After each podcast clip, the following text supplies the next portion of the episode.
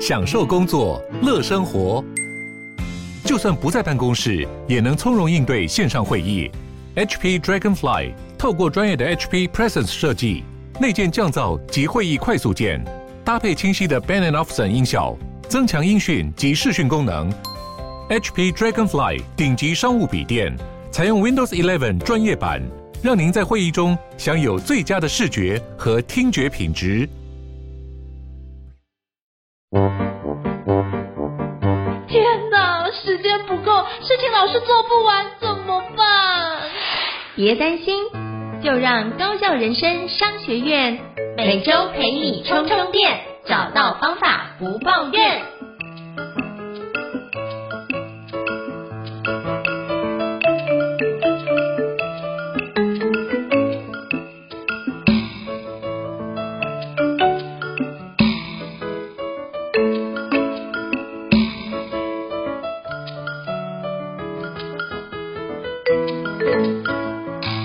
大家好，我是赵英成，欢迎大家来到高校人生商学院。今天的新书访谈节目邀请到我一个非常佩服的学长哦，就是裴永恒老师。Hello，裴永恒老师，可不可以跟大家打个招呼？嗨嗨嗨，一成老师。那今天就是邀请到。裴有恒老师是因为他有最近有出一本著作，我觉得很棒，叫做《从穿戴运动健康到元宇宙：个人化的 AIoT 数位转型》哦。那其实发觉这几年我在比如说客户端那边做培训，经常会听到客户讲到一件事，就是数位转型。那我觉得今天呢，我也想要了解一下什么叫数位转型，所以邀请就是有恒老师来跟我们分享一下。但很多伙伴可能不一定了解有恒老师，是不是可以先简单的请有恒老师做一下自我介绍？好，没问题，谢谢啊。啊、大家好，我是裴友恒啊，我在一九九五年到一九九六年在美国南加大念电脑工程硕士，当年主修人工智慧，回国后啊、在西元一九九九年到两千年，我在甲上科技工作，然后呢，那当年甲上科技决定导入啊，导入元宇宙小说 Snow Crash 描述的世界的网页的软体啊，网页上它就可以进行的软体叫 ActiveWords，其实那个。时候就有元宇宙的概念，用第三人称啊进入，那这是我跟元宇宙啊开始接触的起点。那西元两千年中到两千零二年啊的时候，我去了台湾的台湾大哥大啊，台湾大哥大大家都知道。那后来又去了人保电脑一年，跟神达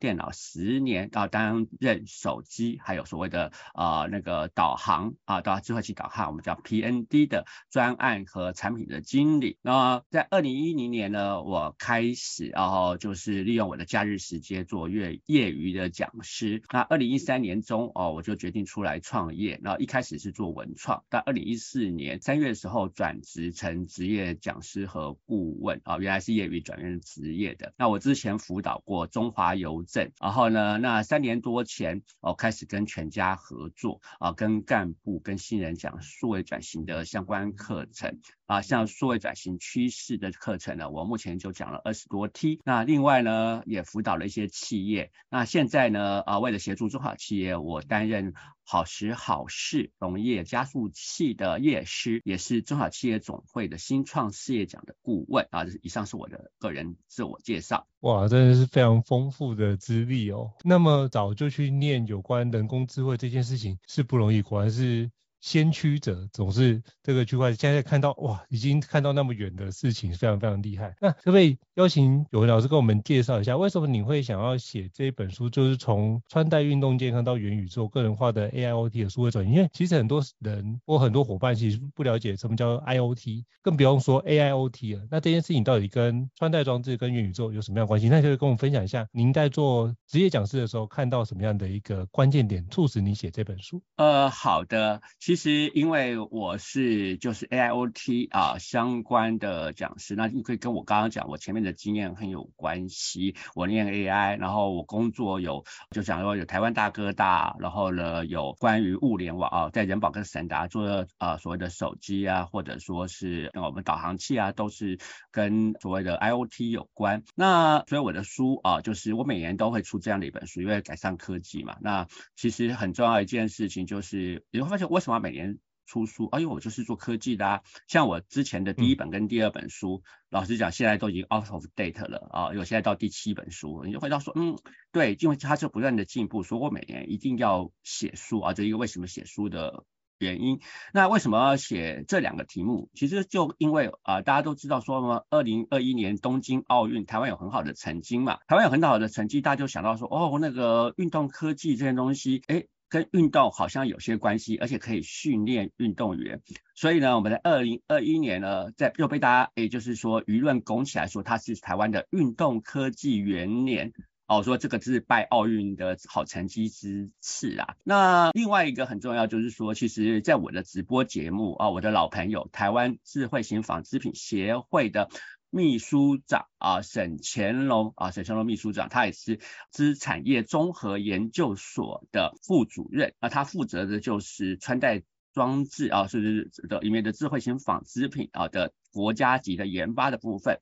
啊，我就访谈他，谈谈他就说，哎，我们两个一起来写一本元宇宙的书吧。我那时候一想，嗯，老朋友邀我，而且他背后那么丰富。他要选元宇宙当然是好啊，然后那我就想到，哎，刚好台湾又是运动科技元年，这个东西有很多是跟衣服有关的，那我说，哎，那这个东西结合起来，两个人就可以写这样的题目哦。我们是因为。老实讲，就是说，因为他这样的邀请，然后我本来是在想说，哎，今年是不是应该写一些像什么智慧零售啊啊呃，或者是智慧农业啊？智慧零售是因为我长期在全家教课了，我对他们的很多状况，就是说，哎，我觉得说，哎，全家这样的一个数位转型做得很棒。那当我不是要写全家，那只是说也许会带到全家，但是我觉得因为全家的关系，我对智慧零售是很有一些一些想法的。然后呢，那智慧农业就是因为在好时好事啊，好时好事，因为他能有这样的一些接触，所以哎，本来是要写这个东西，但是后来就想说，哎，那我应该写元宇宙这一类的东西，因为啊，在二零二一年刚好就是去年被世界上称为是啊元宇宙元年，特别是我们都知道脸书改名叫 Meta，就是为了元宇宙。啊，这件事情，那这本书其实穿戴运动健康啊，我也必须讲说穿戴运动健康啊，谢谢沈乾隆副主任的支持，绝大部分是他的内容，因为这个东西他绝对专业。那元宇宙呢，其实就是我结合我从以前到现在所有的科技知识。那你说，哎，我现在不在产业上怎么办？所以在我的书里面就有访谈，我直接访谈这些业业者，然后访谈谁呢？我访谈 AWS，然后访谈 HTC，访谈雅虎 TV 和访谈光合感知，就是这些嘛在这各个部分都是。很厉害也很著名的厂商，然后我想说这就是一个很重要的一一环。然后还有我一个好朋友，最近一直在做博博物馆的方舟智慧，因为他做的东西啊，我找这些厂商，你说哎，我找的的确的就是除了有名的话，有的就是直接经营很久，也许你不见得很清楚他，但是我就说他是有这个部分的代表，而他们从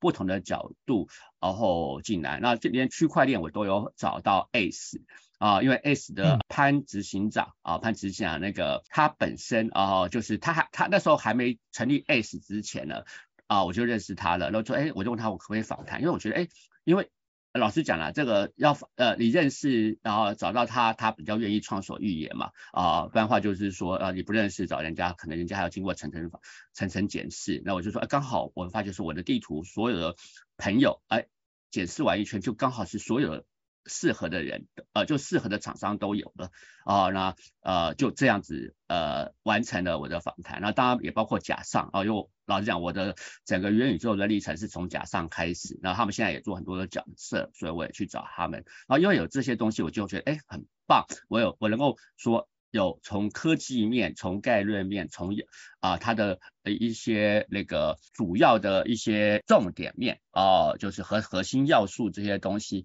来做切入，然后最后就由厂商来告诉你。因为他们想为什么愿意投入？因为他们有个他们想象的方式。那同样的方式，我也运用在请智慧型纺织品协会的呃厂商来告诉我们说，他们为什么愿意投入智慧型纺织品这个部分，然后就凑成了这一本书。好，哇，这本书将。很丰富，因为其实我在读的时候发觉有非常大量的案例，所以我觉得这件事情是可以透过很多种角度来去借镜哦，去把这件事情得展开。我觉得那个学长一定花非常多时间在整理这本书跟访谈的节目，我觉得真的是很棒。那我想请教就有文老师哦，那你可不可以跟我们分享一下，就是穿戴运动健康的一个简单的概论？那我们可以多了解一下这个书里面的内容。好的啊、呃，没有问题啊、哦，因为我们在讲的是说这个穿戴运动健康。其实我们讲穿戴式装置啊，因为是说我一开始在设计这件事情的时候，其实也跟我第一本书有提到穿戴式。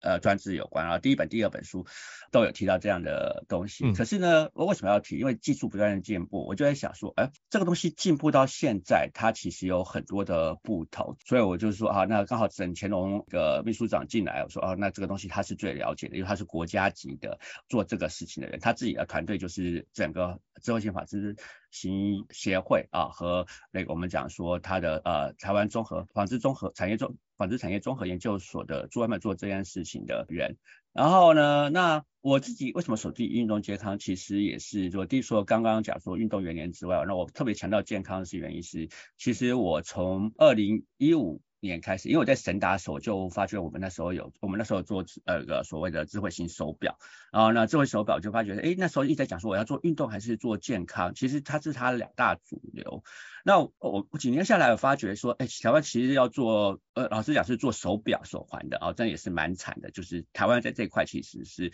没有办法呃走到世界的世界的顶级的。可是因为接触了智慧型法制的协会的的。的沈乾隆副主任之后，那我我就发现说，哎，其实台湾的希望应该在这里。那其实很多纺织品的人也觉得这是他们的希望哦。那为什么？其实他们所谓的智慧性纺织品，就指我们穿的那个什么衣服啊、裤子啊，然后说内衣外衣都算啊，啊鞋袜啊，这些都可以智慧化。啊，什么智慧化？其实说实话，就是他们上面有。电极，他们电极可以收集资讯，然后其实就是我们讲感测器 sensor。然后呢，这个电极，然后呢，那最后是什么？你就会发现一件事情，这些东西上面几乎都会有一个大扣子啊。什么叫大扣子？就是，哎，其实衣服有个大扣子，它里面其实是一个小型电路装置，它是收集资讯的啊，正在那边算。然后他说洗衣服的时候，就告诉你那个电后电路装那个大扣子要拆下来。啊，因为在扣紧，就算它在防水，呃，多洗几次是那个可能不小心进水还是不好啦。啊。大家就告诉你这个，一般来讲，为了便宜，这个东西都不会进水，呃，不能防水，就告诉你说这个东西要拆下来。啊，这是电路整合，然后再把所有的电路都串到这个大扣子里面。然后呢，那这个东西呢，呃，你说它的智慧其实没有，它通常都是还要接上。就是透过通讯介绍智慧型手机啊，或者是其他的整合的装置，那整合装置才会做更进一步的边缘运算或者通讯。那它就是要收集生理的讯号，那生理的讯号呢，就包括什么心电图啊、肌电图啊、血氧这些东西。那这些东西呢，其实就是我们现在收集数据，我们从数据呈现的状态啊，从它跟标准人比较，从 AI 的预测可以知道这个身体的健康状况跟未来可能的发展。那这个东西呢，就是先从健康出发。那另外就是说，其实运动的时候，其实我们常常讲运动很多运动伤害，为什么？因为你不知道身体需要休息了。你不知道身体其实啊、呃，这个疲劳在这样子操是不行的。那可是如果我们记录了这方面的生理状态啊、呃，特别是啊、呃，我刚刚讲的肌电图这一块啊、呃，肌电图这一块它会反映很多的东西，它反映甚至你在工作上你紧不紧张，你不是只有运动上用哦，你在工作上你很紧张，肌电图都会告诉你说，哎，你这个肌电图是你在紧张的。那，这样子的状况反应的时候，就会告诉你，那你什么时候休息对身体是好的啊？就运动不要一直运动下去啊，对身体什么时候休息比较好？然后呢，那另外就是说，呃，你的紧张，你它也会反应给反应给你。啊，当然我们现在说，哎，我现在戴 Apple Watch，然后它会告诉我紧张，我心跳跳得很快，对，可是它那个东西不够细致啊。我自己也的确被 Apple Watch 警告过两次，所以心脏特快。那它刚好是遇到某个状况，然后我我心里。那时候就发觉说，哎，这东西这么突然，我吓一跳。但是吓一跳，那我心跳就跳得特别快。然后 Apple Watch 就会告诉我，哦，我说，哎，这是我为什么买 Apple Watch 的原因。可是我今天来讲是说，它的表现其实没有那么的细致。我们说，为什么穿戴式装置、穿戴式装置手表手环真的是已经很不错了，但是它本身老实讲，跟身体接触的不够多。然后呢，啊、就像 Apple Watch，哎，说，哎，它已经过 FDA，可是它会告诉你说，这个东西不能做医疗参考。啊，可是就只能说，哎，你今天知道这件事，赶快去看医生啊！你不是说啊，这个东西数据直接给医生，马上做医疗参考，应该说不是，这只是基本的，完全没有要做医疗的操作。可是像现在智慧型的纺织品啊，它在就是在长照啊，在个人健康上面，因为它贴身，其实是真的可以做到医疗等级哦。那所以我就想说，其实这本书啊啊，这本书其实我们就讲穿戴运动健康，然后就是要传递给大家，就是说啊，今天。一个好的，通过这样这样的一个产品你是可以帮助到你自己。那当然，第一个第一个就是健康，健康什么？自己的健康，家人的健康。啊，其实家人健康就是你穿到这些东西可以正式的反应。那其实很多的医院啊，已经慢慢的在采用这样的的装置了。而且就是这又是台湾我们讲纺织业觉得是他们下一环呃可以深耕的竞争优势啊。所以说这是这个概论的部分。其实我们想表达的是这个部分。那就像我刚刚讲的，我们的访谈部分就是找。那个智慧型纺织品协会的各个纺织厂商，他们就会做深入的探讨。那他们做深入的探讨，然后就告诉你哦，他们已经做到什么。其实我那书写的时候有一点私心是，我觉得台湾智慧型纺织品做得很好啊。其实很多电子业现在大咖都加入了，嗯、然后加入了这个协会，为什么？因为他看到了哦，台湾在这个方面是有机会的。那电子业要跨进来，其实就像工研院一开始要跨进来，可是你会发现一件事情。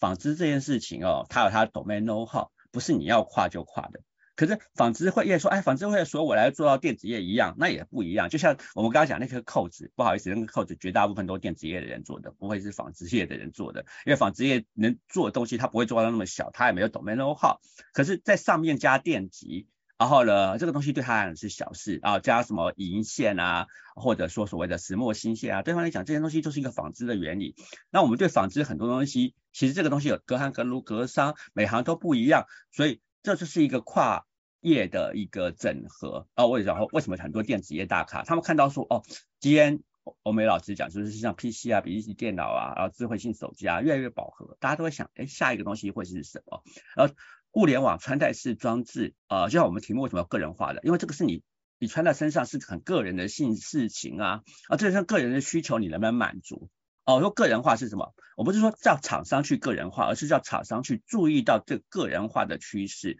这东西越来越便宜之后，我们就这样讲，就是哎，你现在以以前会觉得啊，发热衣干嘛要穿？现在你会觉得啊，发热衣又轻便又好。我说在冬天呐、啊，然后夏天是凉感衣，又轻便又好，我为什么不穿？像我最近也就也买了几件呃几件发热衣，我现在衣服里面全部都换成衣衣橱里面全部都换成换成发热衣了，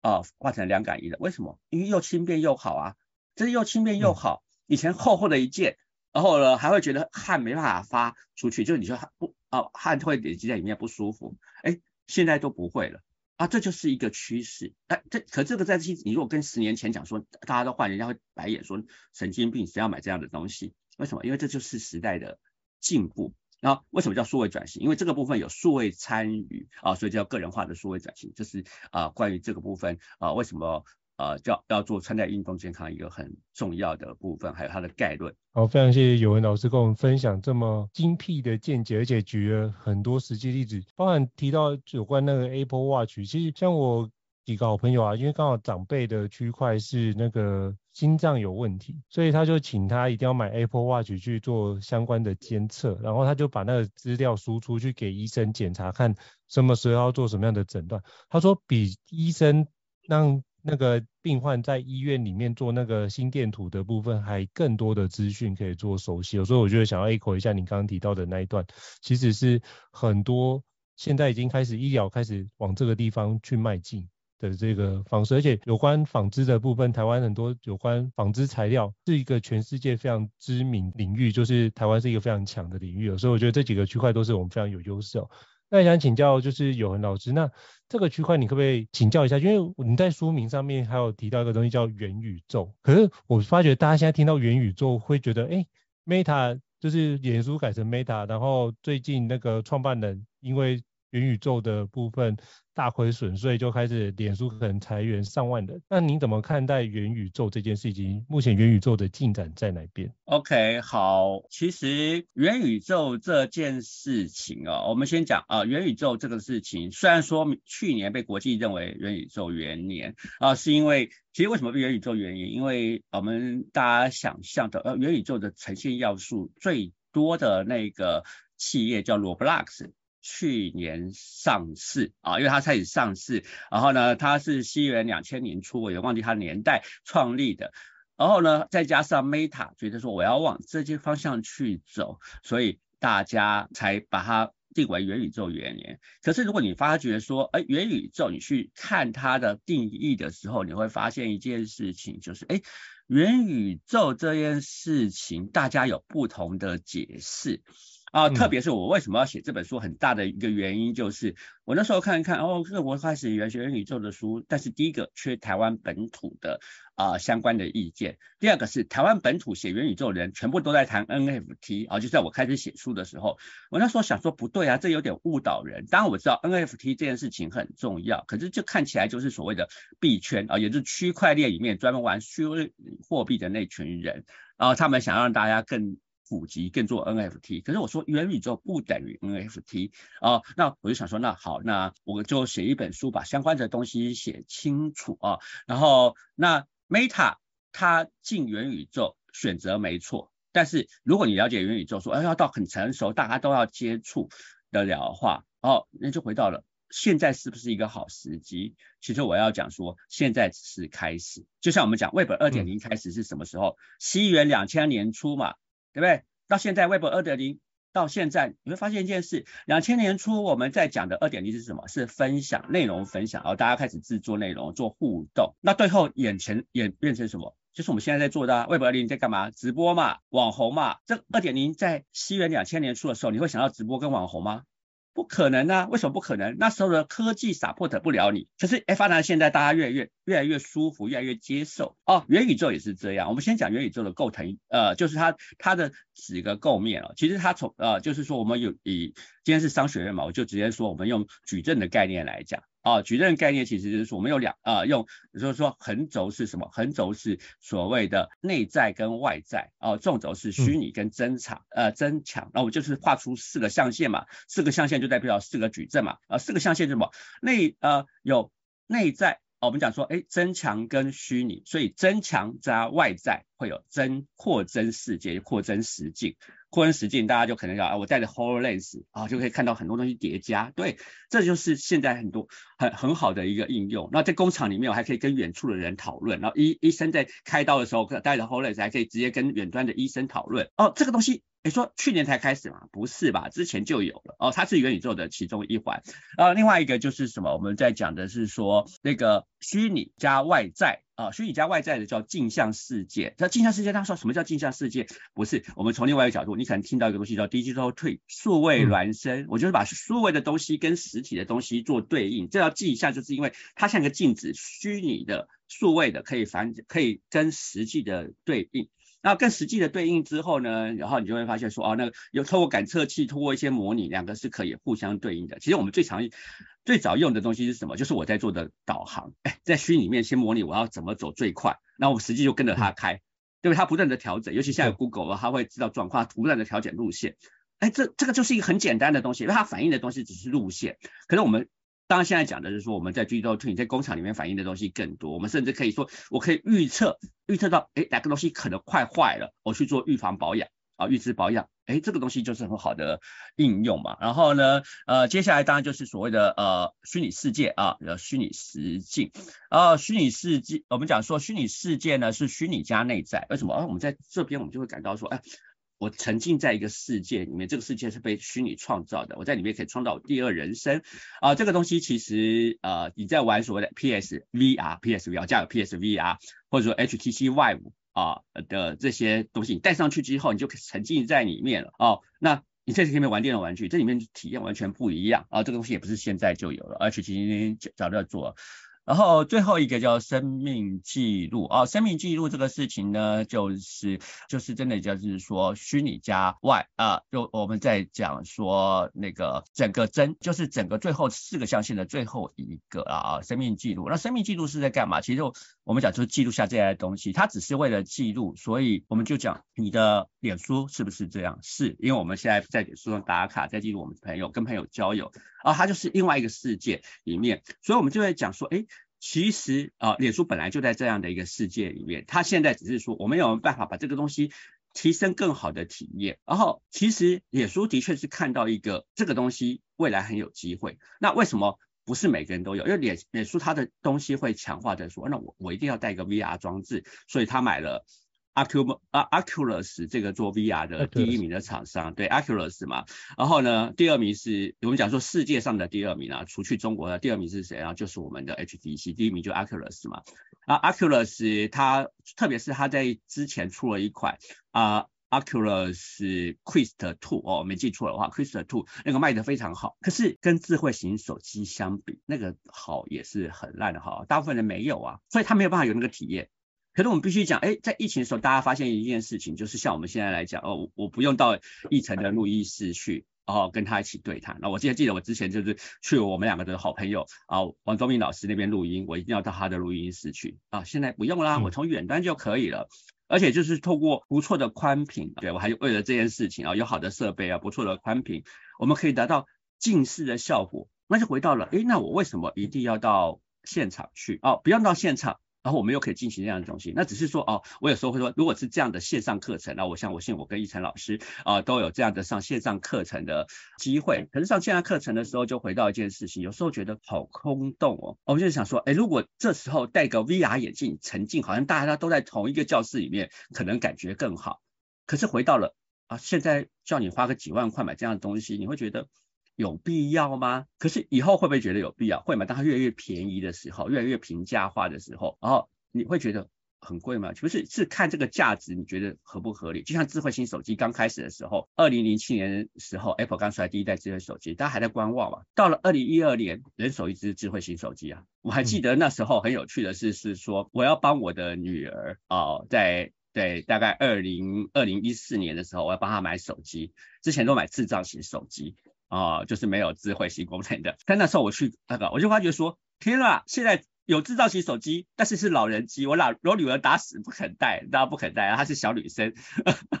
那时候啊，就十岁的小女生，你觉得她带这个智障智障型手机，她会想带才是有鬼呢。哦，我们说那那那那那怎么办？然后我就啊，那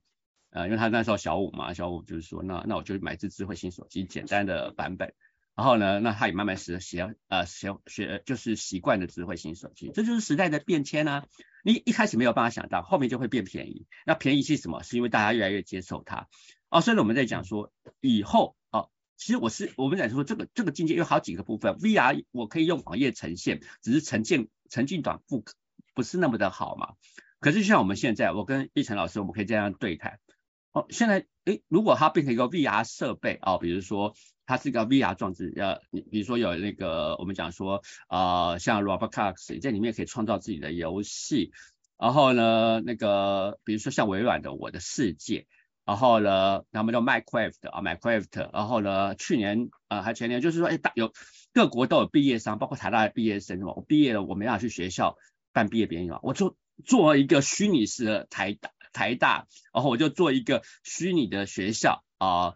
那个学校好像是 Stanford 吧，啊，他们就做一个虚拟的学校，然后就就进去举行毕业典礼，然后每个人就自己的人偶进去举行典礼，然后就觉得啊，有某种程度满足满足感，哦，我觉得这也真是，要总比一堆脸，然后再就是哎，大家现在就是讲说啊，我我进去，但是上面就是一个一个一个我的脸像在那边，感觉上好多了。我说哦，那其实就是一个体验的提升，所以我说未来会不会做？未来一定会好，因为它是一个体验提升。但是回到了现在，让你体验比较好，像我们今天看到的，像什么一级玩家的那个装装置啊，对，一级玩家的那些装置，哎、现在都很贵。我们说一级玩家为什么设定在未来？因为未来便宜啦。便宜的你就说啊，我可以学着说我的装置是要体验很好。如果去注意一一起玩家的主角，他的衣服就是那种穿戴式的衣服，然后他只要有什么感觉，那个衣服就会反应起来。比如说，哎，大家如果有注意到一幕，男主角被女主角摸的时候，然后呢，整个感觉就哎，就是什么东西会升上来，就是什么啊，男男男主角心跳加速什么，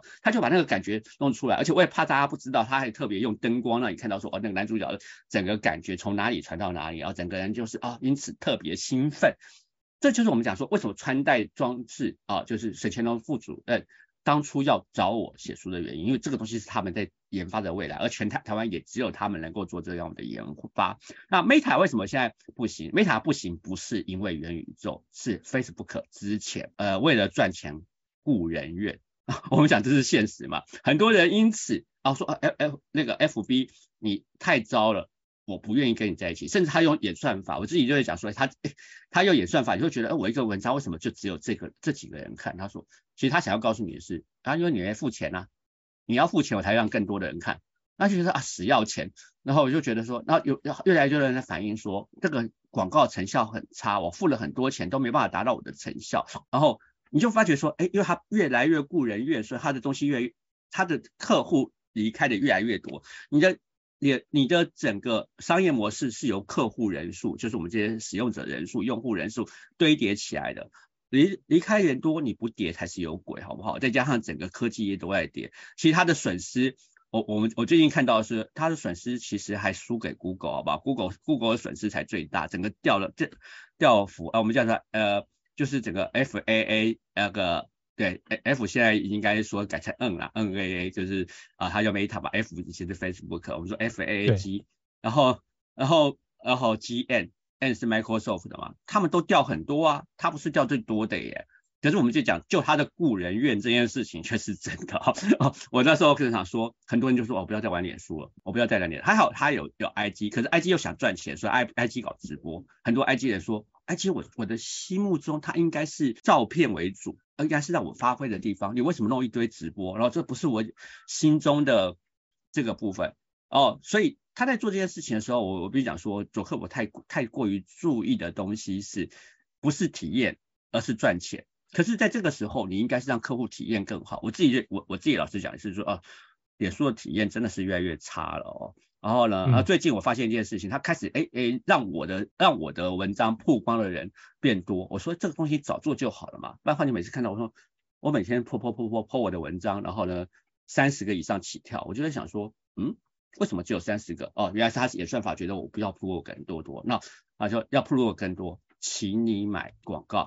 然后我那时候弄弄社团，社团一开始诶，社应该讲脸书这个部分是社群，社群社团形态它的核心，也就是同好者在一起。结果他就社团什么？你不买广告，不好意思，你的社团人数能看到的人也很少。哇，我社团八千多个人，能看到的人只有一百多个，我就觉得说你在搞什么？你就是要我花钱买广告吧？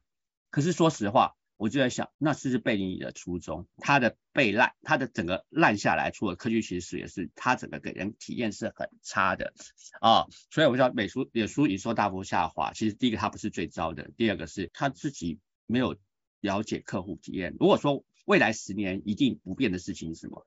提升客户体验，让客户愿意掏钱这件事情啊，会是重中之重，因为竞争太厉害。好，我说这是现实。然后我就讲数位转型，我一样讲这些东西。那为什么要数位转型？因为数位转型是为未来准备，你要提升客户体验，你要增加你的效率，啊，这是一定要做的事情。然后呢，那未来一定是会，我会更好。其实我们在讲说，哎，今天来讲，我们讲元宇宙，它会把它定位，有些人定位为 Web 三点零啊。其实 Web 三点零在区块链刚开始呃有所谓的智慧合约的时候，就有区块链，呃，就是说会是那那个时候的智慧合约区块链就是所谓的 Ethereum 啊，就以太坊的出来的时候，人家说那叫 Web 三点零。可是我们想说，哎，Web 三点零发明在现在好像没有太大的一定价价值。可是我们想说，哎，现在进入元宇宙好像有更有机会，为什么？因为它有原来的 Web 二点零所有的元素，你一样有分享，你一定要互动，可是你多了一个是你创作的可能性更多。以前你不会创作游戏，现在 Roblox 告诉你你可以创作游戏。以前你不会创作建筑，现在有你可以去 Minecraft 啊，去 Roblox 去各个地这种虚拟世界里面创作你的建筑，创作你的世界，在里面进行一个不同的人生。这个东西比原来的 Web 二点零不脱原来的范畴，又进到下一个阶段。我觉得，哎，这个叫 Web 三点零很合理。但是未来会长成什么样？我们其实有很多的想象嘛。然后就刚刚讲的一级玩家是不是想象是？然后后来还有什么脱稿玩家是不是这样的想想象是？甚至我们在讲 Matrix 骇客任务啊，Matrix 骇客任务，西元两千年左右的事的电影，它是不是是？而且想象到不行。那另外就是说，啊，除了这这些话不是，我们从小看什么？看哆啦 A 梦，哆啦 A 梦就是说你可以大雄进入梦中世界，不知道梦中世界跟啊实际世界那个的差别在哪里啊？你很容易会沉浸到那个程度啊，或者我们现在讲的刀剑神域啊这一系列的呃漫画和小说都在讲同一个事情啊，甚至连柯南都有一个什么。那个虚拟世界的故故事，然后进入贝克街，然后呢去做侦探的故事，我不知道大家有没有看那一集哦。其实这都是人的想象，但是我们在讲说未来是这里面的哪一个我们不知道，但是都说我刚刚讲的是说你在里面有更好的体验，你会弄不清楚那边是现实还是那个虚拟，可是你在那边因为有好的体验，可能也会创造更好的人生。在那边有不好不呃更好的创作，甚至我们在讲一个很重要的事情是，以后可能因为你在里面有更多的更没有限制，在那边会发挥更好的创作，再把那边更好的创作拿回来这边。甚至我们讲说 NFT 在干嘛？NFT 就是因为在那边你有你的身份，你要你有你的创作，那为了避免人家 copy，然后哪个才是真身，我就去用 NFT 来登记。那这个 NFT 透过我们讲区块链的智慧合约的机制，它还可以不断的交易，每次交易都可以那个原来创作者都可以抽成，而这次想象太多太大了，我就觉得哎，这是一个很棒的一个未来，只是什么时候到啊？我们就讲 Web 一点零到二点零也花了十也花了好多年了哦，其实花了二十几年，然后呢，二点零到现在如果真的是去年三点零的话，然后也花了十几年嘛，所以你说 Web 三点零成熟，按照技术来讲。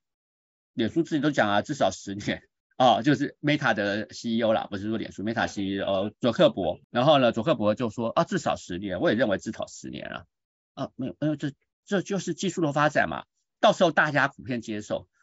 就是十年嘛，当然这个东西会不断的演进，不断的演进，这也是我为什么要去访谈。啊，我们讲，哎，今天来讲投入最多啊，从那个内容产业开始做，包括他买了米高梅。然后呢，其实就是我们讲，其实微软投入很多，然后呢，嗯、那个 AWS 投入很多，AWS 才是很高兴，因为他买了美米高梅这一的啊、呃、这类的厂商，我没记错是米高梅他就是他买这些东西，他把 content 做好，他以 Web 的角度，他啊、呃、就是他他以不是 Web，他以他的整个整个底层的啊，我们讲说 AWS，他就底层的那个。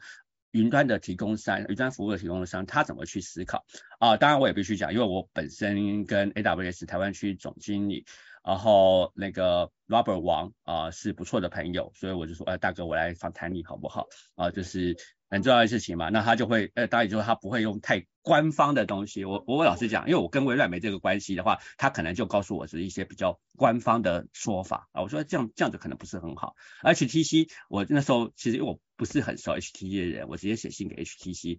然后他们就派大中华区总经理出来，我吓一跳，说哇，大中华区还不是台湾区，因为我本来以为是台湾区那个就可以了啊啊。那雅虎 TV 是由雅虎 TV 的呃前总监啊，钱总监是我同学的妹妹，我就说啊，那雅虎 TV 是媒体界做最好的，我就去访谈他哦、啊。那我为什么要访谈这些人？其实后面就我刚刚讲有那些厂商，我就说这些厂商真的在里面，他们就在投元宇宙，他们只现在怎么投入的？他们对元宇宙未来的看法，其实这些东西是我们没有穿没有进入的人，只能凭想象的部分，他们的想象跟我们想象绝对不一样。为什么？因为他们是去进去里面生根的，我们在外面只是看，说实话啦，就算我在研究半天，对我来讲，那那个东西就是我在旁边只是观看观望者啊，我只是观望的嘛，我怎么可能在里面是深入？没有，因为我没有投入在里面太多啊。我也必须讲，我还在思考东西，比如说，哎，今年有两大潮两大潮流，一个是元宇宙，哦，一个是 ESG，我是选选择深入 ESG，哦，为什么？因为这是马上发生的，马上就要发钱的元宇宙。嗯先了解这些东西，不断的观察，不断观望，然后呢，了解一些事情，然后比如说了解一些事情之后，我就会想说，哦，NFT，NFT 是好的，但是 NFT 值不值得投入？你就要思考到你投入的是什么样的 NFT。因为几年前有一个东西叫 ICO，然后就是我发币啊，币圈的人发币，ICO 后来剩下了几家，哎，那个真正有效的其实不到五十家，你念得出来就就就那几，然后现在这些人继续发 NFT。那我就回到了很多 NFT 会是最后剩下来那个吗？如果不会，不是最剩剩下来的东西，那你就是跟自己的钱开玩笑吧。哦，我会是这样子。其实呃，政府那个政府甚至讲说 NFT 是呃有些不是政府啊，应该说有些官方的呃比较呃半官方或官方的单位，他就在讲说这个东西是庞氏骗局啊，庞氏骗局就是骗人，不是，其实就跟之前的泡沫一样。我们讲说呃之前。Web 一点零，Web 二，Web 一点零在西元两千年出出泡沫，泡沫才进入了 Web 二点零。我们在讲说这个东西是越来越接近现实的状况。泡沫是什么？泡沫这个东西是因为你原来想象的太大，然后若为了最后什么破灭之后剩下的那些泡沫水，我个人会说泡沫化的时候，泡沫水就是真正的实际。那这个实这个实际会帮助它进入下一代，比如说呃泡沫之后进入下一代就是 Web 一点零进入到 Web 二点零。如果没有 Web 一点零的泡沫化，就不会有 Web 二点零。为什么？一一点零大家想的太厉害，就像 AI 之前也被大家想的厉害，说哎 AI 会取代人会干嘛？我个人觉得说那时候听到李开复老师说的，我就在想说李开复老师你害死人了，为什么？没有这样啊，我知道 AI 不是这样的一个 AI 啊，因为我研究所念 AI 嘛，然后所以我说现在的大家现在慢就说哦，原来 AI 能够做什么事情，什么不能做，慢慢落入时代。我们说这就是 AI 泡沫化，对，只是 AI 泡沫化的一个部分，只是就是落地，就是落地。哦，你只要知道说落地它能够做什么，不能做什么，哦，你想象做什么东西，其实它很多是做不到的。元宇宙也是一样，哦，元宇宙是这样，说元宇宙的未来什么，我只能说元宇宙的未来是一定会发生。那未来其实会有几种形式发生，我们还是回到刚刚一开始提到的四大象限啊，四大象限这四个如何去整合，如何去做，它已经在发展了，不是现在开始的，已经在发展。那最后融合会成为什么？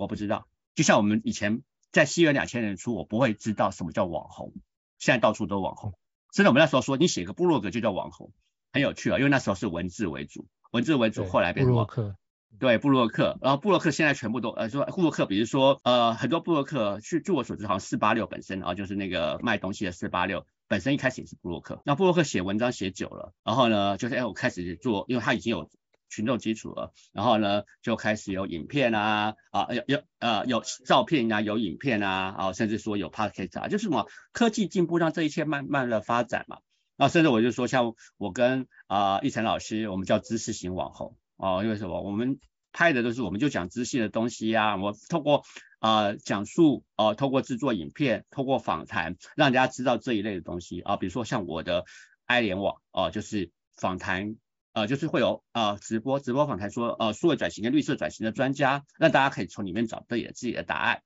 哦，我觉得这就都是这样，就是我们其实现在就在做，我跟呃一晨老师现在做的事情就是元宇宙的一块，然后以后可能会做的体验更好，但是这个可能是现在的，我我们在做这个直播就是对谈的部分，就是现在的状况啊，所以未来会怎么样，一定会发生，但是长怎么样不知道。因为这个是全世界人共同根据互动，然后根据新科技的加入的对谈啊，那我们唯一能说的是说它的相关的技术，我们叫 B I 啊叫大蚂蚁啊 B I G A N T Blockchain Interactive 就是 V R A R 装置啊或者是脑机啊，就像那个呃刚刚讲的那个。骇客任务的啊，那个直接得做直脊椎的这一类东西，当然不见得会长那样，因为那个蛮残忍的。然后呃，G 是 Game Engine，因为在里面要运作机制嘛。然后 A N T 其实就是 A I O T，那因为我我专做 A I O T，所以我说哎这本书我可以写，因为 A N T 啊 A 是 A I，然后 N 是 Networking 啊连接那个 A I O T 的东西，然后 T 呢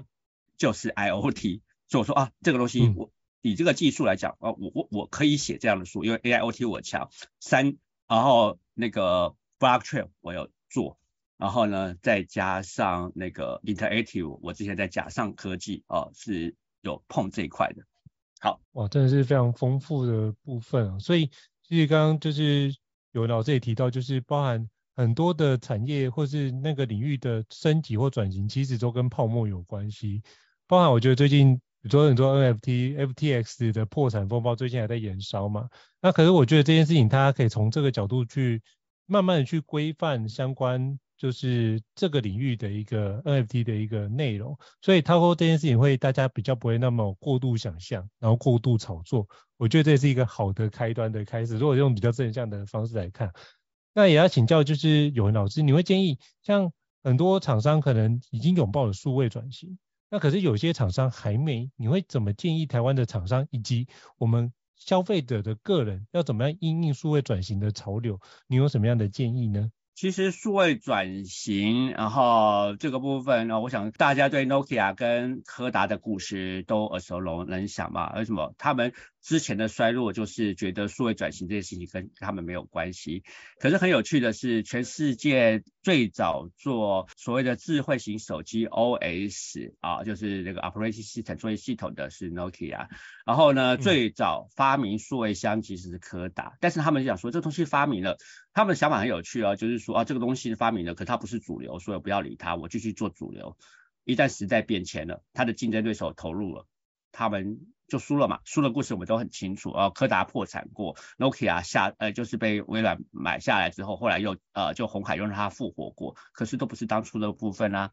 啊，那数位转型这个事情在现在我们讲说，其实以前就是用数位的方法，但现在就是用数据，为什么又有 AI 进来？你只要收集到数据，你就可以做模型。你做模型呢，你就可以干嘛？你就可以说，哎，那我可以提升营运效率，当然可以。我可以，你可以提升客户满意度，当然可以。那甚至就是说，你有些新产品。新服务、新的商业模式啊，在这样之后是原来没有想象的，因为你如果去想象未来会有什么东西，你去为它准备，不就是这个部分吗？那你为什么不准备？其实我们在讲很多企业之前是觉得观望的很多，我也必须讲，然后该做的都做了，观望很多，可是又遇到第二大潮流，就是我刚刚讲的 ESG。ESG 很重要的一件事情，哎，现在从各个方面来讲啊，第一个。你上市上柜跟金管会的要求啊，上市上柜金管会要要求说，那你今天你只要上市上柜，你就要符合啊，就是你要做到这一块啊，你上市上柜，你做到这一块呢，然后呢，那个银行才会借你，然后你没有上市上柜，其实银行也是一样，它是银行是你没有 ESG，它就不不借钱给你，那你上市上柜要交报告。什么报告？第一个就是说啊，我们在讲说碳盘查报告，二零二三年到二零二九年，所有上市上柜的人都要做碳盘查。把做碳盘查那个报告要经过 SGS 集合，不是说哦我做完就是不是，你要交一份报告，那是 SGS，然后不是 SGS 啊，就是 SGS 啊、BSI 这种国际性组织，然后在政府上面都有规定。我记得现在是七家要要要告诉你说这 OK。那另外就是二十亿以上，你要交 ESG 报告。啊，业绩啊，一业绩可能大家不是很清楚，一是环境啊，就然后呢，the environment，然后 S 是 social 社会，G 是啊 governance 啊 governance 就是治理，对，那我们说讲的话，其实最影响最多，马上又急又凶的啊是一，因为什么？一，然后另外一个是欧盟要征你碳关税啊，我们刚刚讲的那个碳盘查的那个呃二零三二零二九年的要上上市柜的所有。所有企业要做的东西呢，然后就这个是属于一的范围。然后呢，那另外一个就是呃刚刚讲的那个欧盟，欧盟现在征碳关税。然后呢，这个碳关税是你产品输到欧洲，他就看什么？你的看你的排碳量。然后呢，你的排碳量如果不符合欧盟的标准，他要你去交那个碳关税。那他还讲说，如果当地征过了，他那边呃不够，不是说不过呃的话呢，就补差额。啊，比如说台湾征十块美金，欧盟就是九就啊征九十块欧元。那假如那时候是九十块美金好了，那你中间要补缴八十块美金一吨碳的税啊，一吨 CO2 啊，就对应 CO2 当样的税啊，这个东西对企业来讲影响很大哦啊，那你要不要做？那数位转型能够在这个时候做什么？其实数位转型因为提升效率，本身就有减碳的功能，而且你透过数位工具本身可以帮你加注。强化你在说做平台啊，做联合啊，很多很多的功能，所以就想说，哎，数位转型到现在进入了第二阶段，因为这个东西的要求就是你要去思考，你用数位转型同时做到啊符合绿色转型啊，就是减碳的这一块。啊，其实绿色转型它不只是减碳，要包括水污染，什么东西都有。那我的协会的成员，然后就是说卧龙智慧环境，然后他就专门，他从台积电出来，他就是专门帮企业，然后呢做水啊水的部分。他说其实水透过他的呃 AI 的装置，AIoT 的装置，它可以做的让除了水污染减少之外，用水用得更好之外，它还帮你节能减碳。所以我们在讲说这个东西是很全面的一环哦，哦、啊。因为 ESG 的浪潮马上就在了，所以大家要赶快投入，这是现实。那至于怎么投入，其实就回到连工研院最近的呃眺望二零二三，我每年都会参加这个啊、呃、这样的一个研讨会，他都在讲说，这个时候顾问要发挥很大的作用，因为大部分企业对这样的浪潮，对很多东西自己做是来不及的，所以请顾问是最快的。那这也是我最近跟我们协会的人成立 ESG 顾问团，来一起来因应这件事情，想要帮助企业，因为这个。东西又大又快，然后特别是如果你是大厂，像什么那 Apple 啊、Nike 啊，然后呢，他都要求说他既要做到净零啊，Apple 直接告诉人家说，我在二零三零年要做到净零，哎，他做这年净零，那你是他的这个东西是整个供应链，只要是你做到苹果的东西，你都要符合哦。他现在也讲，到时候不符合的人直接踢掉，我换能够做到的人。所以这个还有另外一个很重要的重点叫掉单哦。你第一个，我们刚刚讲第一个是你不符合这个趋势，借不到钱啊，因为今管会。他已经告诉你了，你要符合我才会借钱，而且利率会比较好。然后呢，第二个被罚款啊，就是西贝西贝呢，那个碳出来的那个碳关税啊，你没有符合就要被被罚钱啊，这是第二个。第三个是直接被丢出供应链，然后你是大厂啊，大家好不容易做到了，不好意思，你做不到，你就被丢出供应链啊。那这些数位转型都可以做很大的一个部分的协助啊。就我们在讲说为什么要数位转型，其实我们现在南部的伙伴啊，我们那个协会南部的伙伴就说他现在接到的需求就是客户跟他讲，我要同时数位转型加绿色转型。啊，这也是我们成立 ESG 顾问团的部分啊。那也因为这样，我从这这个月开始啊，这个月开始我就在我的脸书哦，我的题目原来叫数位转型 Talk Show 的访谈，现在改成绿色转型 Talk Show 的访谈，因为这个东西更急。然后另外也就是说，啊，我接下来会制作绿色转型的二十四个一定要知道的事的影片啊，来说明，来帮助大家啊，这是啊，因应这件事情啊，我我跟人说，你要做数位转型。个人，个人当然就回到了，你就去拥拥抱它，去学习这样的机制。现在想说这东西怎么用，其实最简单就是你的手机嘛，你的手机，你开始用手机，你就已经在做数位转型了。你开始叫外卖，你已经在数位转型了，因为这些东西都是未来的趋势啊。可是就回到了，其实根据你的需求来做，未来会这样发展。个人只是我要去拥抱它，哦，不要说啊。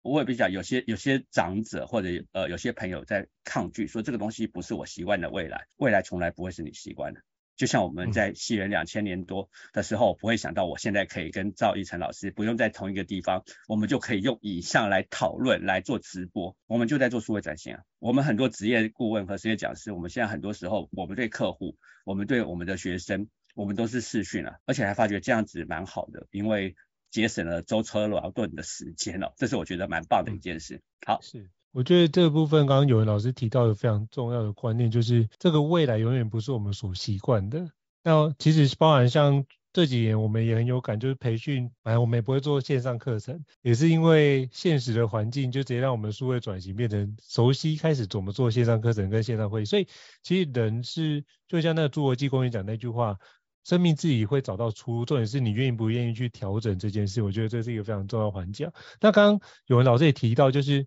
呃，在协会这个方面的 ESG 的顾问团，是不是中华亚太智慧物联发展协会这个里面顾问？可不可以邀请您跟我们介绍一下中华亚太智慧物联发展协会这样的一个组织呢？呃，好的啊、谢谢胤丞老师。其实中华亚太智慧物联发展协会啊、它其实英文名字就是。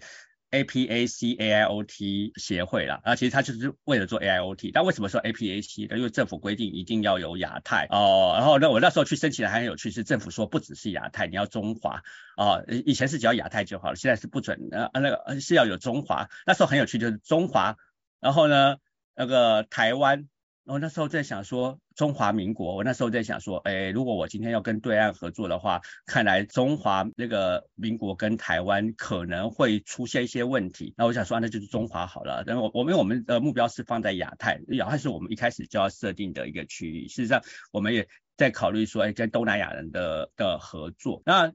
其实另外一个起成立的契机，是因为台湾人工智慧学校。啊的成立，因为我们在想说这个东西它要做什么，我那时候就想啊，很多新就是说很多新创啊，就是很多新创跟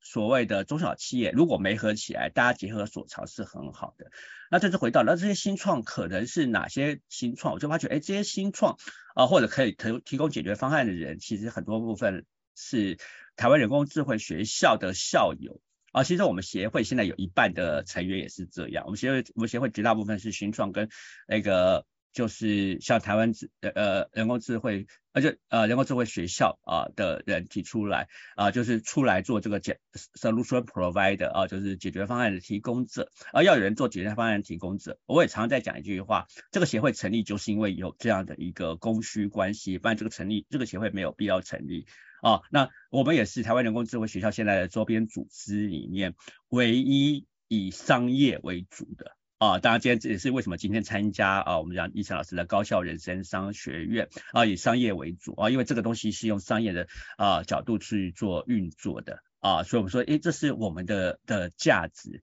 然后呢，那呃。成立 ESG 顾问团就是我刚刚讲的，因为这个东西来的又急又快了。我我常常讲说，ESG 的这个发展是可以说是它的需求跟数位转型结合在一起。就像我们刚刚讲，我们的客户都是要求数位转型跟绿色转型的。那这两个东西结合之后，我们就会说，哦，那今天结合了，你会发现这个东西有它一定的必要性啊，因为它有它一定的必要性，所以我觉得，哎，这很棒，我们就用这样的方式来做，就是说，哎，看来就是说，呃，我们可以就是用绿色转型提高数的这个需求，来让数位转型可以迁入，而数位转型强化。绿色转型的效率啊，还有它减碳的部分啊，这是两个结合。像我现在最常做的演讲啊，最常做的演讲都是在做啊数位转型策略啊，跟绿色转型啊啊绿色数位转型啊，还有绿色转型相关的演讲啊。那这些其实也是因为整个时代的潮流的变化啊，我觉得这样的东西是很不错的啊。当然我也说啊，这也刚好一。因为在我在神达的时候，我曾经做过一些内机的事情啊，我有两年的时间在做内机相关的事情，所以呃，就对 ISO 的东西我非常的熟悉。那到绿色转型的第一步，你要可能要对 ISO 的东西啊，它的那些要求你要很熟悉。那我就利用我在神达的这个经历，很快的强化了这一块。这一块啊，当然也包括去 SGS 上了相关的课程好，这是这个部分。好，非常谢谢有文老师给我们介绍，就是这个协会哦。那想想请教有文老师，就是如果有伙伴听完你的精彩的分享，想要邀请您去演讲，或是有没有什么样的课程资讯可以让我们知道，要去哪边找寻呢？可不可以请您跟我们分享一下？OK，好。如果是想要找我演讲的话，其实我我现在啊，现在来讲就是说，呃，通常都是呃会去我的公司啊，钰创企管顾问有限公司的官网留言，或者在我的脸书的粉丝团，然后我的脸书团叫绿曲老师的创新天坛哦，然后呢，那呃用我的英文名字叫绿曲啊，然后说都可以找到我。那其实打脸书打裴有恒，你也可以看到这个。啊、呃，这个粉丝团，那你在上面留言，就啊就是留言送给我，哦，我就会知道。啊，其实我很多的企业内训，那现在是说，当然也有管顾伙伴，可是其实很多企业内训或顾问，他其实是透过直接跟我联系，甚至有的联系是直接到我的协会去联络。然后我我吓一跳，因为从协会联络我，这个是比较有趣的事情啊啊，那呃我的。其实我自己还有公开班啦，不过我公开班都是比较偏产品方面的。然后呢，以前是就是从以前叫数位呃知识社会数位教育研究所，然后后来因为呃数位发展部出来之后，他们现在就独立出来成资展国际股份有有限公司，他们会开设啊、你有做这方面的东西哦，有很多这方面的公司。那另外公开的演讲，那。我接下来会在我的呃绿取老师的创新天堂啊上把我的这方面的资讯、演讲资讯放上去，然后大家有兴趣查到也可以去呃去做啊，就是这样。因为我接这些公开演讲，其实都呃都是相关单位，比如说我最近刚做完厂联会的绿色数位转型，那厂联会它本身就是针对啊各个厂商啊提供免费的这样的一个演讲。哦，说这个免费演讲，其实我还是很重要一件事情。我常常讲，我是数位转型传教士，我就是要传递相关的理念、相关相相关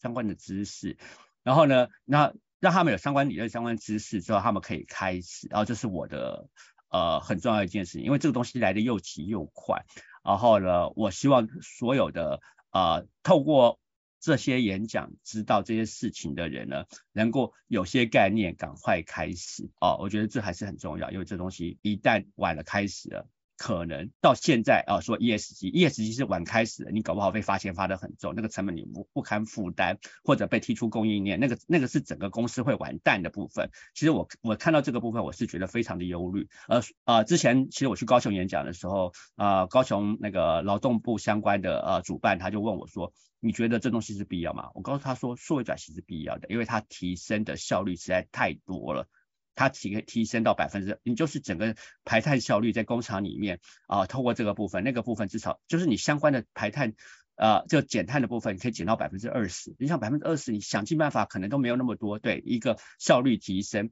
从没有到有哦，就你没有数位转型到有数位转型，你可以提升到百分之二十以上，很恐怖诶、欸。啊、就是只是为了做，你你有投入，当然投入还是回到一定要花钱，但是你不花钱你会死。哦，所以我们就在讲说，那现在政府也给了很多资源，然后就是说跟政府合作，跟工协会合作，工协会现在也在协助，啊，来帮助大家，啊，这是我做这件事情的呃初衷，还有我如何联络到我啊。谢谢軼程老师。好，非常谢谢有文老师的分享。那到时候我会把这个相关资讯都放在我们的那个资讯栏位，大家如果要找有文老师去分享或演讲，甚至课程，都可以在里面做相关的搜寻哦。今天再次感谢有文老师的莅临，跟我们做这么精彩的解说。那如果各位伙伴听完觉得很不错的话，欢迎在我们平台上面给我们高效人生商学院给我们五星按赞哦。您的支持就是我们最大努力的动力，好吗？再次感谢有文老师，让我们期待有下次有机会，等你的下一本新书出版之后，我们再邀请您来跟我们分享你的新书。谢谢荣文老师，谢谢，下次见。谢谢一晨老师，谢谢，下次见。拜拜，拜拜。